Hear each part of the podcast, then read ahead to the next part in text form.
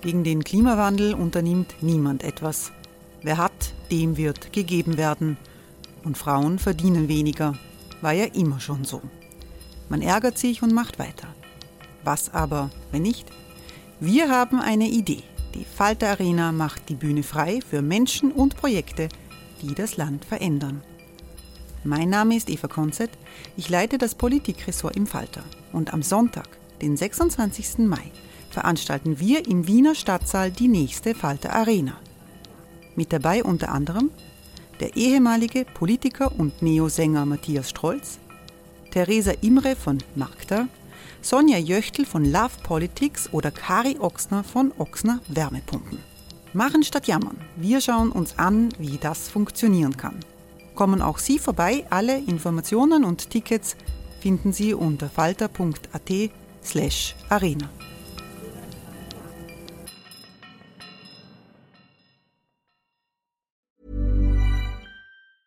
Quality sleep is essential. That's why the Sleep Number Smart Bed is designed for your ever evolving sleep needs. Need a bed that's firmer or softer on either side? Helps you sleep at a comfortable temperature? Sleep Number Smart Beds let you individualize your comfort so you sleep better together. JD Power ranks Sleep Number number 1 in customer satisfaction with mattresses purchased in-store. And now, save 50% on the Sleep Number limited edition Smart Bed for a limited time. For JD Power 2023 award information, visit jdpower.com/awards. Only at a Sleep Number store or sleepnumber.com.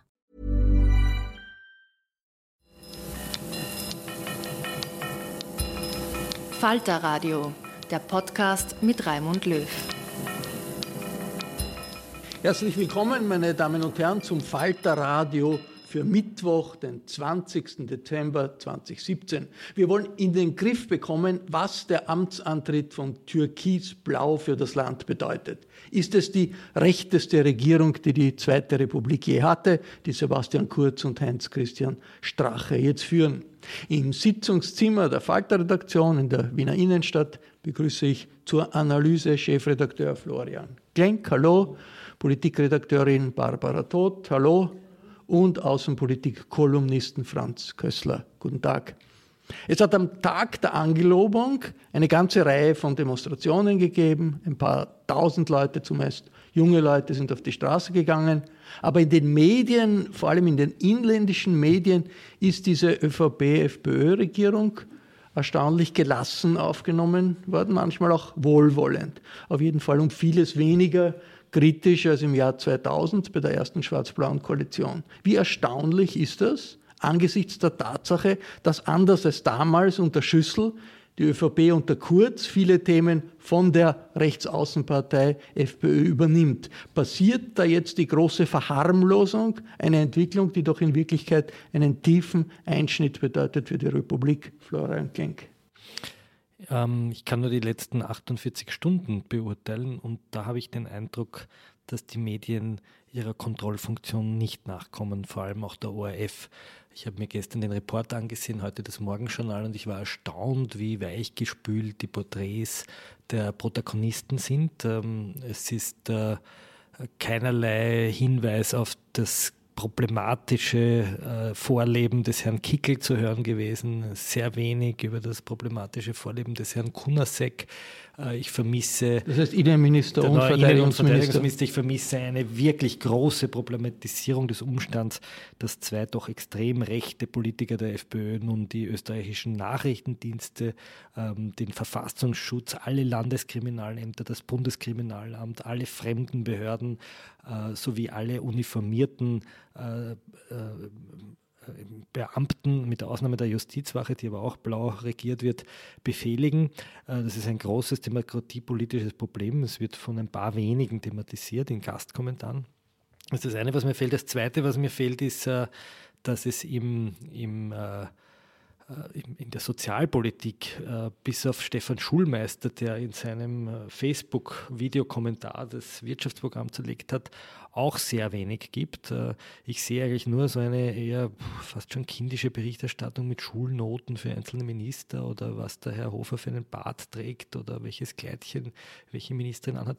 Also wir erleben zumindest in, den, in der ersten Phase einen komischen Bauchfleck des Journalismus und ich hoffe, dass sich das ändern wird. Barbara, dort knicken Teile der Öffentlichkeit da schon ein, bevor die neue Regierung überhaupt äh, die Lage unter Kontrolle hat, die überhaupt die Ministerien wirklich übernommen hat?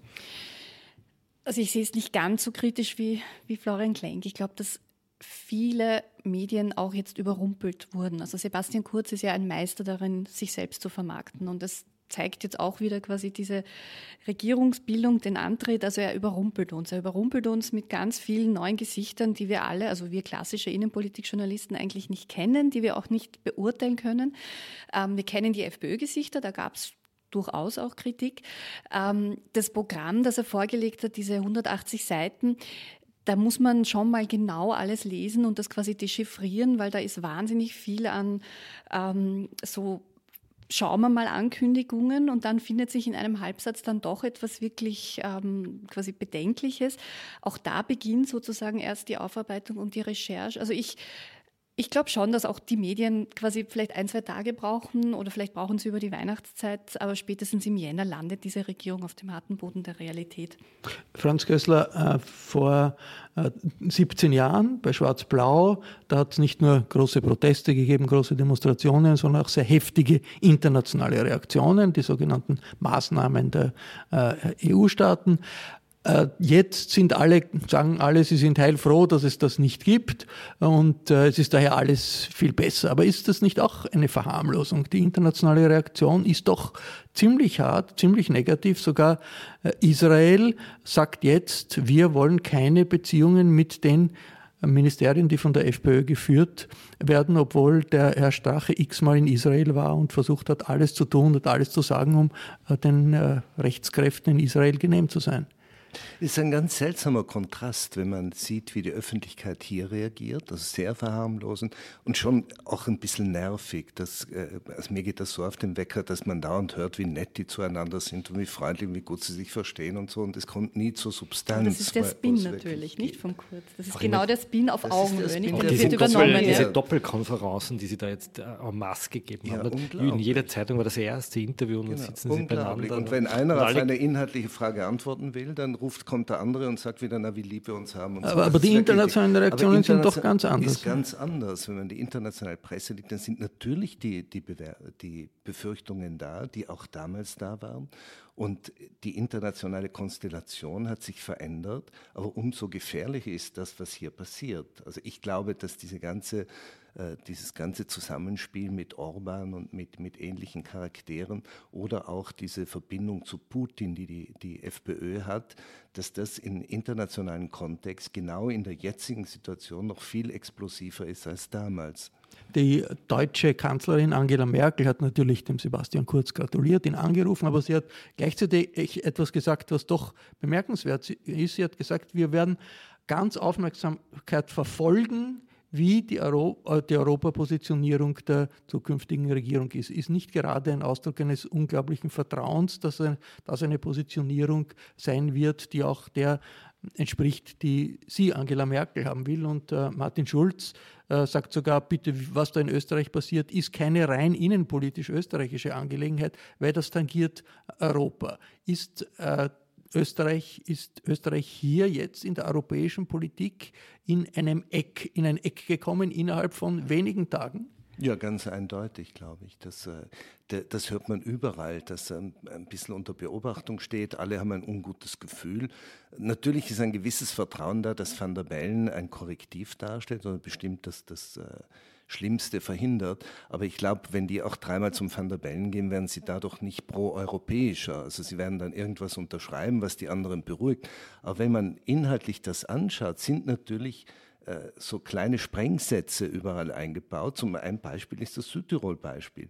diese zweite Staatsbürgerschaft für die Südtiroler ist natürlich im Verhältnis zu Italien, und Italien ist immerhin ein Gründungs, äh, Land, Gründungsstaat der, der Europäischen Union, ein, ein Konfliktstoff, der absolut kommen wird. Es hat jetzt in Rom schon große Reaktionen gegeben, große Aufregung gegeben. Warum ist das so ein Problem, die Doppelstaatsbürgerschaft äh, für die Südtirol? Naja, das wäre so, als würde Slowenien den, den Slowenen in Kärnten plötzlich anbieten, nehmt doch unsere Staatsbürgerschaft, da würde sich Österreich aufregen. Äh, kein, und, und Orban hat ja das Gleiche mit den Ungarn in Rumänien gemacht und in der Slowakei gemacht. Das freut keinen anderen Staat, weil da nationalistischer Zündstoff äh, vorhanden ist und der gezündelt wird. Und in Südtirol ist ja so, dass die Situation seit ein paar Jahren so ist, dass es überhaupt keine Konflikte mehr gibt. Und Sie kennen sich da aus, Sie, sind, Sie kommen aus Südtirol. Ich bin selber einer davon, ja. Und das hat ja lang gedauert und es hat, ein, es hat dort Attentate gegeben, es hat Terrorismus gegeben. Es ist nicht so selbstverständlich. Und im europäischen Kontext ist dort eine Lösung entstanden, wo es überhaupt keine gröberen Schwierigkeiten mehr gibt. Aber natürlich, kaum war das da und dieses Angebot, einen zweiten Pass zu bekommen, gilt natürlich nur für die deutschsprachigen Südtiroler. Es gibt ja so und so viele Italiener dieser Generation dort, dort leben, die werden dann äh, diskriminiert. Das dann, es wird eine Spaltung eingeführt, die man in Jahrzehnten der Verhandlungen langsam überwunden hat. Und es ist nur ein parteipolitisches Spiel. Es, ist die, es kommt von der FPÖ, die hat dort einen, Niederle einen, einen Ableger in, in Südtirol und genau von aus der Ecke kommt das. Und es bringt überhaupt, es hat keinen Vorteil. Kein Mensch braucht zwei Pässe. Es hat nur den Zweck, dort wieder Unfrieden zu stiften und, und Konflikte auszulösen. Und das ist etwas, was wir aus der ersten blau-schwarzen Regierung kennen. Ich erinnere an die Nachbarschaftswickel, zuerst mit Slowenien mit den Ortstafeln, dann mit den Tschechen über die Benestedt-Kette. Also äh, sozusagen Wickel anzufangen mit Nachbarn über lange zurückliegende historische Konflikte, das hat eine gewisse Tradition und dient natürlich dem nationalen Schulterschluss. Ne? Die Gefahr ist groß, dass äh, Österreich da nachzieht, einen Prozess der nationalistischen Demagogie, den es in Amerika gibt mit Trump, den es in anderen äh, Ländern auch gibt. Dass mit der FPÖ eine Partei in der Regierung ist, die im Europaparlament zur Fraktion der Rechtsextremen gehört, das ist ein Sonderfall. Solche Parteien gibt es überall, aber sie sind nicht in der Regierung. Die freiheitlichen Vertreter in Österreich haben immer wieder gesagt, es stimmt ja gar nicht, dass die Marine Le Pen oder der Niederländer Gerd Wilders die EU zerstören wollen, wie das immer wieder behauptet werde von Kritikern. Aber am letzten Wochenende, da hat es ein Treffen der Rechtsaußenparteien in Prag gegeben und da ist ganz deutlich geworden, dass es überhaupt keinen Kurswechsel in Richtung EU dieser Gruppen und dieser Parteien gibt. Gerd Wilders, der Chef der niederländischen Freiheitspartei, freut sich über Straches Sprung in die Regierung, fast so, als ob er selbst an die Macht gekommen wäre, was ja in den Niederlanden der liberale Regierungschef Rutte verhindert hat. Und er drückt das so aus. I applaud the FPÖ and our friend Heinz Christian Strache for achieving this uh, excellent uh, result. I think after the um, enormous good results of the elections, Um, it is only to be applauded that um, once again um, in Austria today a party that is a sister party of us, that is part of our group in the European Parliament, um, is taking and is, is being taken seriously uh, to be able to have responsibility in government. Gerd Wilders macht klar, dass für seine Partei der Austritt der Niederlande aus der EU nach wie vor das wichtigste Ziel bleibt. And my party is convinced that the Netherlands would be better off outside the European Union and it would be better for our economy. Genauso wie Gerd Wilders gratuliert auch die Französin Marine Le Pen der FPÖ. L'intégralité de ces succès électoraux euh, qui euh, se succèdent sont euh, une très bonne nouvelle. Dieser Erfolg, das ist eine sehr gute Nachricht, nicht nur für uns, sagt Marine Le Pen, weil wir Partner sind seit langer Zeit, sondern für ganz Europa. Und sie sagt auch, wir sind Gegner der EU. Nous sommes des opposants à l'Union européenne. Je crois que c'est un point commun. Euh, assumé. Wir sind Gegner der EU, das ist eine gemeinsame Position, sagt Marine Le Pen, weil wir der Meinung sind, dass es eine entsetzliche Organisation ist, die EU. Die Einwanderung sei unerträglich geworden und unsere Kulturen werden zerstört, so Marine Le Pen wörtlich. Von einer Mäßigung des Anti-EU-Kurses bei den Partnern der Freiheitlichen ist in Prag also nicht viel zu merken. Bundeskanzler Kurz versichert ja, dass er eine proeuropäische Regierung leitet. Das hat er auch der Führung der EU in Brüssel Brüssel versichert. Den SPÖ-Politiker und ehemaligen Europaabgeordneten Hannes Swoboda habe ich gefragt, wie er die neue Regierung in der Zweiten Republik positioniert. Die neue Regierung steht äh, sicherlich weit rechts, äh, rechter als jede andere Regierung zuvor. Das ist nicht allein in Österreich so der Fall. Äh, wenn wir nach Polen und nach Ungarn schauen. Und da sehe ich auch ein bisschen das Problem, dass da eine Vernetzung entsteht, die gefährlich werden kann für den europäischen Einigungsprozess, vor allem für Fortschritte und Weiterentwicklungen im europäischen Einigungsprozess. Die äh, Regierung sagt, äh, es ist eine proeuropäische Regierung. Der Bundeskanzler ist am ersten Tag nach der Angelobung in Brüssel. Wie groß ist die Gefahr, dass das Schall und Rauch bleibt, wenn man sich Ungarn und, und Tschechien und, und Polen annähert? Ich glaube, dass der Bundeskanzler sicherlich vorhat, das als eine proeuropäische Regierung zu führen, auch lernend von dem, was bei der letzten schwarz-blauen Regierung äh, passiert ist. Äh, unser Glück gewissermaßen ist, dass wir keinen Kaczynski und keinen Orban haben, äh, die einfach auch aus Machtgelüste heraus und aus persönlicher Macht heraus diktatorische Züge angenommen haben. Es gibt einen Drang äh, des französischen Präsidenten, äh, die Eurozone zu verändern, Europa zu verändern. Äh, in Deutschland setzt sich die SPD auch da drauf, katapultiert sich Österreich mit dieser Idee, möglichst wenig Europa, möglichst viel Subsidiarität aus diesem Entscheidungsprozess hinaus.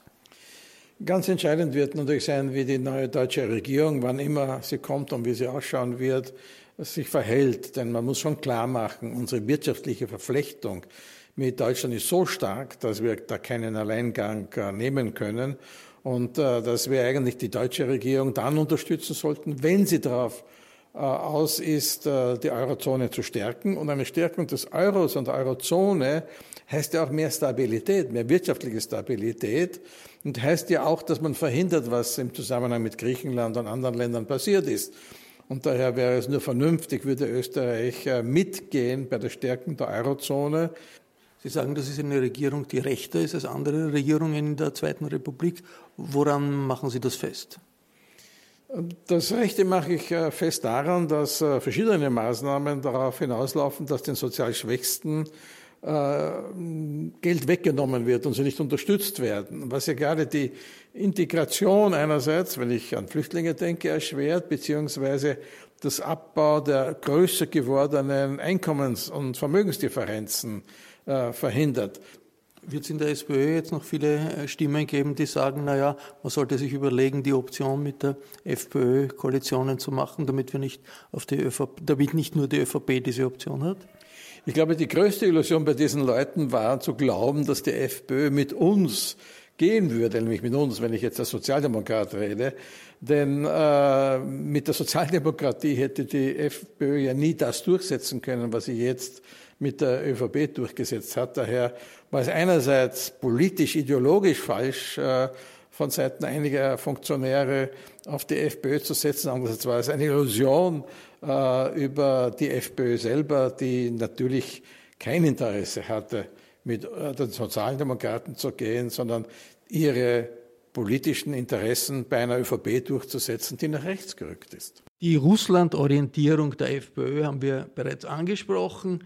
Jetzt noch einmal zur Europapolitik. Zentral im Regierungsprogramm ist die Kategorie Subsidiarität für die EU-Politik. Also eigentlich, man möchte möglichst wenig in Europa haben, ein Mini Hey, I'm Ryan Reynolds. At Mint Mobile, we like to do the opposite of what Big Wireless does. They charge you a lot, we charge you a little. So naturally, when they announced they'd be raising their prices due to inflation, we decided to deflate our prices due to not hating you. That's right. We're cutting the price of Mint Unlimited from $30 a month to just $15 a month. Give it a try at mintmobile.com slash switch. $45 upfront for three months plus taxes and fees. Promote for new customers for limited time. Unlimited more than 40 gigabytes per month. Slows. Full terms at mintmobile.com. Malistischer Ansatz. Ist das etwas, das mit der Tradition der ÖVP als Europa Partei äh, im Einklang steht. Denn um in Europa etwas zu be bewegen, muss man ein bisschen mehr sagen in einer Zeit, in der dort über Reformen diskutiert wird, als wir, möglichst das, wir wollen das möglichst klein halten. Barbara Todt. Naja, es gibt halt in der ÖVP äh, quasi immer auch schon die Tradition, sehr ins Regionale auch zu gehen. Also auch innerhalb von Österreich ist ja die, die ÖVP eine sehr föderalistische Partei. Ähm, Insofern glaube ich, dass Sebastian Kurz quasi diese Linie äh, einerseits, er ist äh, pro-europäisch, andererseits, ähm, er will ja nur in ganz gewissen Bereichen quasi mehr an Europa haben. Das hat er ja schon ganz klar gesagt, vor allem im Sicherheits- und Migrationsbereich. Also es interessiert ihn ja keine Sozialunion, es interessieren ihn keine weitreichenden Visionen wie ein Macron oder ähm, äh, auch in, in Deutschland Schulz zuletzt geäußert hat. Also ich glaube, für Sebastian Kurz, also für die Türkisen, geht sich das aus. Ähm, da zeichnet sich vielleicht auch quasi eine, ähm, ja, eine mögliche Konfliktlinie zwischen den Türkisen und den Schwarzen. Äh, innerhalb, ab, der ÖVP. innerhalb der ÖVP. Also ich finde es auch wichtig, dass man nach wie vor beide Begriffe, und den genau, traditionellen dass man beide Begriffe weiterhin auch verwendet. Das machen wir im Falter auch ganz bewusst. Also diese Regierung ist jetzt türkisblau. Das ist ähm, eine Regierung, die Kurz mit Ministern, die ihm loyal gegenüber sind, gebildet hat. Aber es gibt eben auch noch Schwarze und die sind jetzt vielleicht noch etwas zurückhaltend, aber das wird sich ändern. Und ein Punkt ist die Frage der Beziehungen der FPÖ zur Partei Wladimir Putins. Da ist unterzeichnet worden ein Pakt der Zusammenarbeit, der gegenseitigen Information. Und Strache hat auch in den Interviews nach der Regierungsbildung klargemacht, die FPÖ möchte eine Aufhebung der Sanktionen. Ich glaube, das ist als Wunsch Regierungsposition. Und zwar ohne, dass man berücksichtigt die Situation in der Ostukraine, ohne dass man berücksichtigt die Situation in der Krim. Könnte es sein, dass Österreich bereit ist, aus dem Kern der EU Staaten auszuscheren und offensiv einzutreten in Brüssel für eine Aufhebung der Sanktionen. Mehr als das bisher der, war, der Fall war. Österreich war ja nie ein großer Anhänger der Sanktionen. Dass es hier eine Offensive gibt, was sofort einen Konfrontationskurs mit Merkel bedeuten würde und mit, mit Macron. Es ist schwer einzuschätzen. Es hat natürlich in der ÖVP auch schon die, diese Tendenz gegeben. Die Wirtschaftskammer hatte immer, immer große Bedenken gegen die Sanktionen. Es besteht ein wirtschaftliches Interesse daran. Ich kann es nicht einschätzen, ob wirklich die politische Kraft da ist. Und die zweite Frage ist natürlich, ob auch das politische Gewicht Österreichs stark genug ist, da wirklich etwas anderes zu wollen. Weil es gibt ja andere Staaten auch, die gegen die Sanktionen waren und dann dem Druck in der EU doch nachgegeben haben. Aber was auch wichtig ist, ist der Sicherheitsaspekt. Ne? Die Regierung ist ganz auf Sicherheit und Antiterrorkampf und so eingestellt. Aber eine britische Zeitung, Financial Times, hat darauf hingewiesen, dass die Zusammenarbeit der Geheimdienste, die ja ganz wichtig ist in der Terrorbekämpfung, eigentlich das entscheidende Element, in Frage gestellt wird, wenn der britische Geheimdienst mit einem Geheimdienst zusammenarbeiten soll, dessen Chef einen Pakt mit Putin hat. Also das passt alles nicht zusammen. Und ich hoffe, dass diese Widersprüche möglichst bald herauskommen, weil es da eine Klärung braucht. Da gibt es eine ganze Reihe von Spannungen, deren Dimensionen wir wahrscheinlich noch gar nicht abschätzen können. Vielleicht hat das mit berücksichtigt, mitgedacht der Bundespräsident. Denn es gibt ja eine große Diskussion unter all jenen, die äh, Van der Bellen gewählt haben. Ist das nicht enttäuschend? Hätte Van der Bellen das nicht in irgendeiner Weise verhindern äh, können? Hätte er mehr tun sollen? Ist das eine Enttäuschung, die zu Unrecht besteht, Florian Klenk? Hat er wirklich das, sein Potenzial ausgeschöpft in dieser kritischen Phase? Also dazu gibt es zwei Erzählungen. Die eine sagt, Van der Bellen hat im Hintergrund das Schlimmste verhindert, unter anderem die Vereinigung des Justizressorts und des inneren Ressorts äh, bei der FPÖ und er hätte darauf eingewirkt, dass Kickel als Innenminister eine Staatssekretärin bekommt.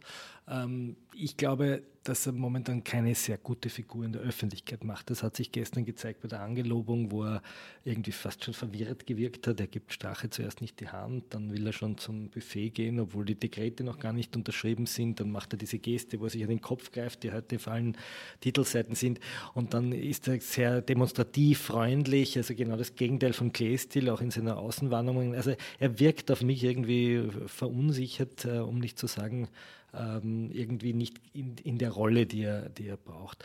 Ähm, ich glaube, er hätte die Vereinigung des, der Sicherheitsministerien verhindern müssen. Ich glaube, die Kraft hätte er aufbringen können. Das halte ich für den demokratiepolitisch äh, äh schwersten, äh, das größte Problem. Ähm, ich glaube, er hätte sich auch einmal äußern müssen als Präsident. Er hätte wirklich auch eine, eine inhaltlich, auch inhaltlich äußern müssen. Ähm, ich glaube, einfach darauf hinzuweisen, dass er jetzt das Versprechen hat, dass wir eine Regierung haben, die also Europa anerkennt oder pro-europäisch ist. Das ist ja wohl der wirklich kleinste gemeinsame Nenner, dass man das auch noch betonen muss, dass eine österreichische Bundesregierung pro-europäisch ist. Na, was soll sie denn sonst sein? Ich meine, inhaltlich hat auch Klestin vor 17 Jahren eigentlich nichts gesagt. Er hat nur grimmig reingeschaut. Immerhin grimmig reingeschaut und äh, er hat er hat durch dieses grimmig reinschauen, glaube ich, schon im öffentlichen Diskurs gezeigt, dass nicht alles äh, happy peppy ist. Ja? Und, und ich glaube, das, das Problem ist diese, diese Geschwindigkeit, mit der auf einmal Leute wie Strache, wie Kunasek, wie Kickel, wie Hofer auf einmal als Staatsmänner äh, inauguriert werden, ähm, ohne, dass, äh, ohne dass es sozusagen hier einen, ich brauche ja keinen hysterischen Aufschrei, ich brauche jetzt keine Donnerstagsdemonstrationen. Aber die werden aber vielleicht sowieso die kommen. Die werden vielleicht kommen, aber zumindest eine kritische, publizistische Auseinandersetzung damit, wofür diese Herrschaften stehen und wofür sie gestanden sind, was sie geschrieben haben. Ähm, wenn ich jetzt höre, dass der Chefredakteur von Unsensuriert Kuriert.at, das ist eine rechtsextreme äh, Fake News Hetzplattform, die in, in, Deutschland millionenfach geteilt wird. Also wenn man so will, das Breitbart von Österreich, dass der Chefredakteur dieser Plattform Pressesprecher des österreichischen Innenministeriums werden muss. Dieses Innenministerium, das in Verfassungsschutzberichten ähm, die, die ähm, unzensuriert AT-Plattform als extremistisch eingeordnet hat.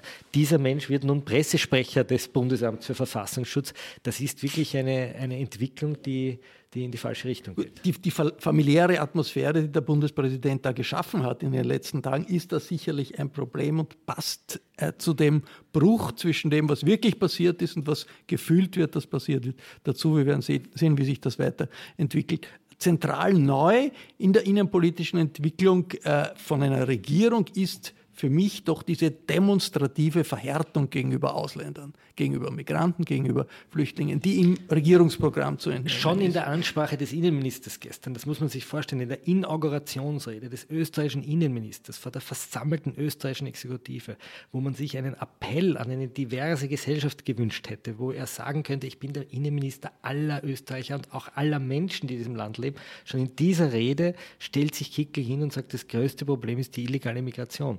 Äh, und die werden wir bekämpfen und jeder, der die Polizei kritisiert, der wird von mir als Bollwerk Kickel sofort in die Schranken gewiesen. Das muss man sich vorstellen. Das hat es noch nicht gegeben. Aber es ist natürlich eine rechtskonservative Regierung. Also ich meine, Natürlich sagt er so etwas. Das hat er im Wahlkampf gesagt, das hat er kurz gesagt. Das werden wir jetzt jedes Mal hören und die große Gefahr ist, dass wir nicht abstumpfen, während wir das hören. Die Menschenrechtsorganisation Amnesty International macht das zum Thema. Zitat von einer, aus einer Erklärung von Amnesty International. Von Staatssicherheit über Kriminalisierung von Sta schutzsuchenden Menschen bis zu integrationsfeindlichen Maßnahmen für bereits anerkannte Flüchtlinge die, einzige konkret die einzigen konkret ausgearbeiteten Passagen dieses Regierungsprogramms sind menschenrechtsfeindlich. Zitat Ende von Amnesty International. Nicht doch berechtigt, Barbara Todd? Absolut berechtigt. Ähm, also das beginnt bei so Kleinigkeiten wie, also Kleinigkeiten, ich meine, das, das, Programm hat Apartheidstendenzen. Ja, das beginnt bei eigenen Versicherungsinstitutionen für, äh, für Ausländer, also Stichwort Sozial- und Krankenversicherung. Das geht über, ähm, dass Eltern von Kindern mit äh, nicht deutscher Muttersprache verpflichtend zu ähm, Elternsprechtagen in der Schule kommen sollen. Also da, findet sich, äh, da finden sich so viele Beispiele, die, die eben Apartheidscharakter haben und die wahrscheinlich auch noch rechtlich, also wirklich zu prüfen sein werden, ob das, ob das so halten wird. Ein, ein symbolischer Punkt ist, dass Flüchtlingen, die hier die äh, um Asyl ansuchen, genau. die Handys abgenommen, Handys abgenommen werden sollen, das Geld sollen, abgenommen das Geld. werden soll und Ärzte sollen teilweise genau. äh, verpflichtet werden zu informieren über äh, diese Personen. Das gibt es zwar in vergleichbarer Weise auch Dänemark in anderen EU-Staaten, ja. stimmt, aber es ist doch ohne Not. Wir haben zurzeit keine Krisensituation mit Flüchtlingen und man hat irgendwie das Gefühl, da will man die Bösartigkeit im Umgang mit Menschen zum Staatsprinzip machen. Ja, und das, was ich besorgniserregend finde, ist, dass ich, also ich befürchte, dass die Mehrheit der Bevölkerung damit überhaupt kein Problem hat, weil der Zeitgeist nun mal von rechts kommt. Äh, diese Regierung ist mit einer deutlichen Mehrheit gewählt worden. Sie hat genau das im Wahlkampf versprochen, was wir jetzt anhand dieser Beispiele sehen.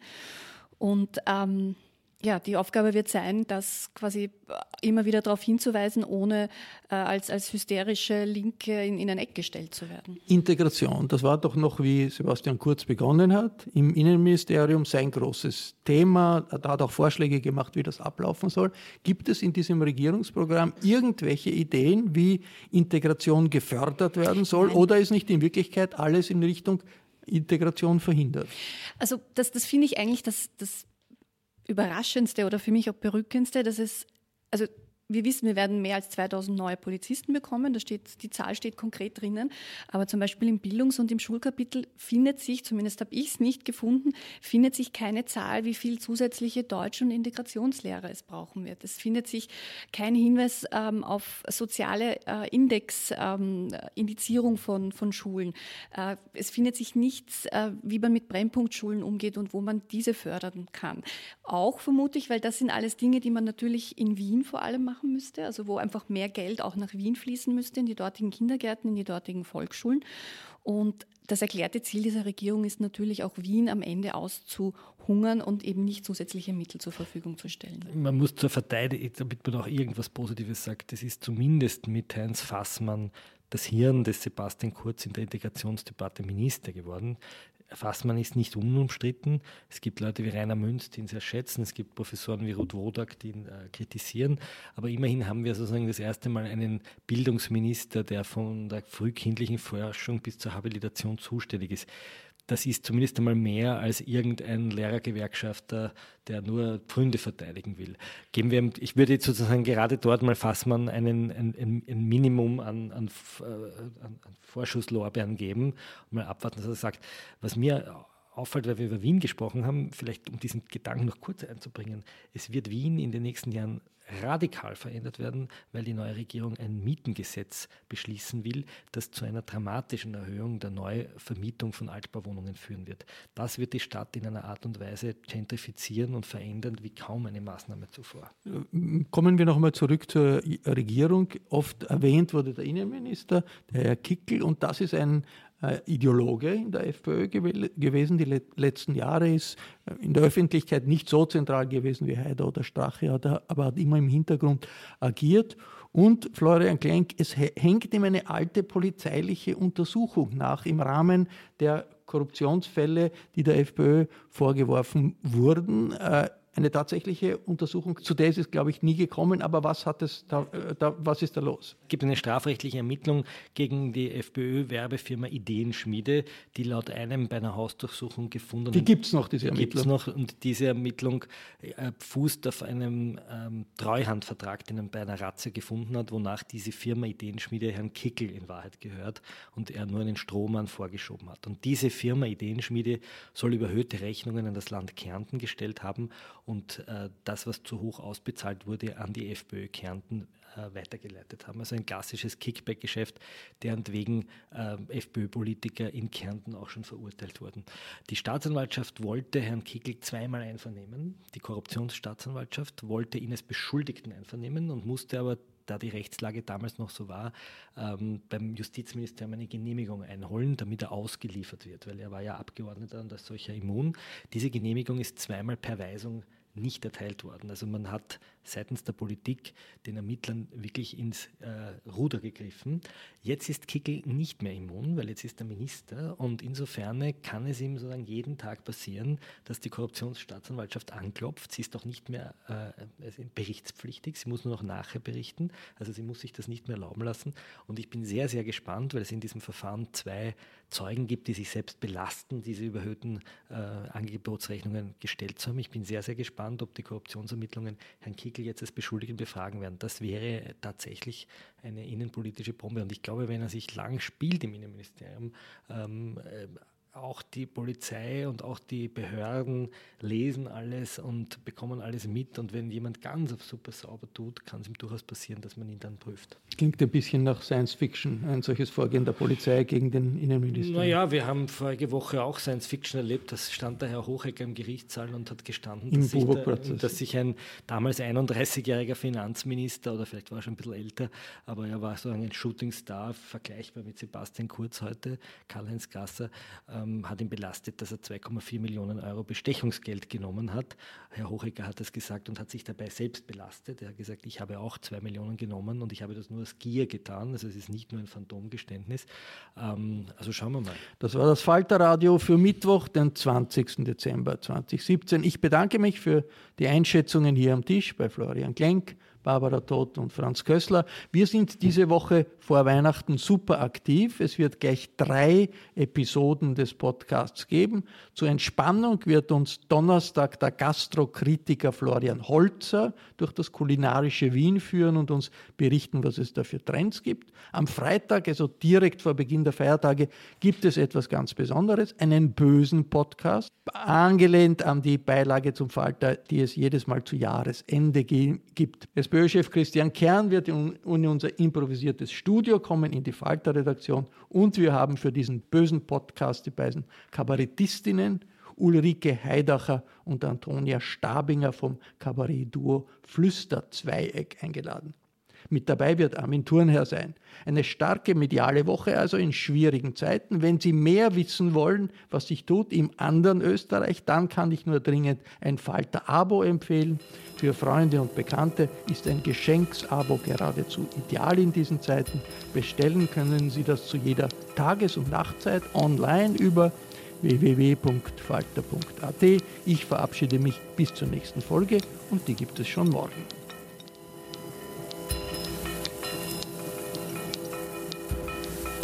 Sie hörten das Falterradio, den Podcast mit Raimund Löw.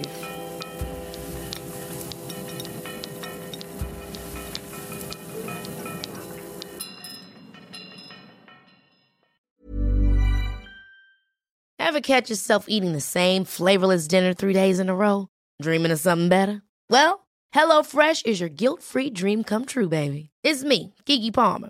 Let's wake up those taste buds with hot, juicy pecan crusted chicken or garlic butter shrimp scampi. Mm. Hello Fresh. Stop dreaming of all the delicious possibilities and dig in at HelloFresh.com. Let's get this dinner party started.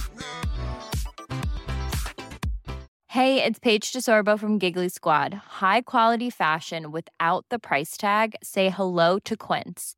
I'm snagging high end essentials like cozy cashmere sweaters, sleek leather jackets, fine jewelry, and so much more. With Quince being 50 to 80% less than similar brands.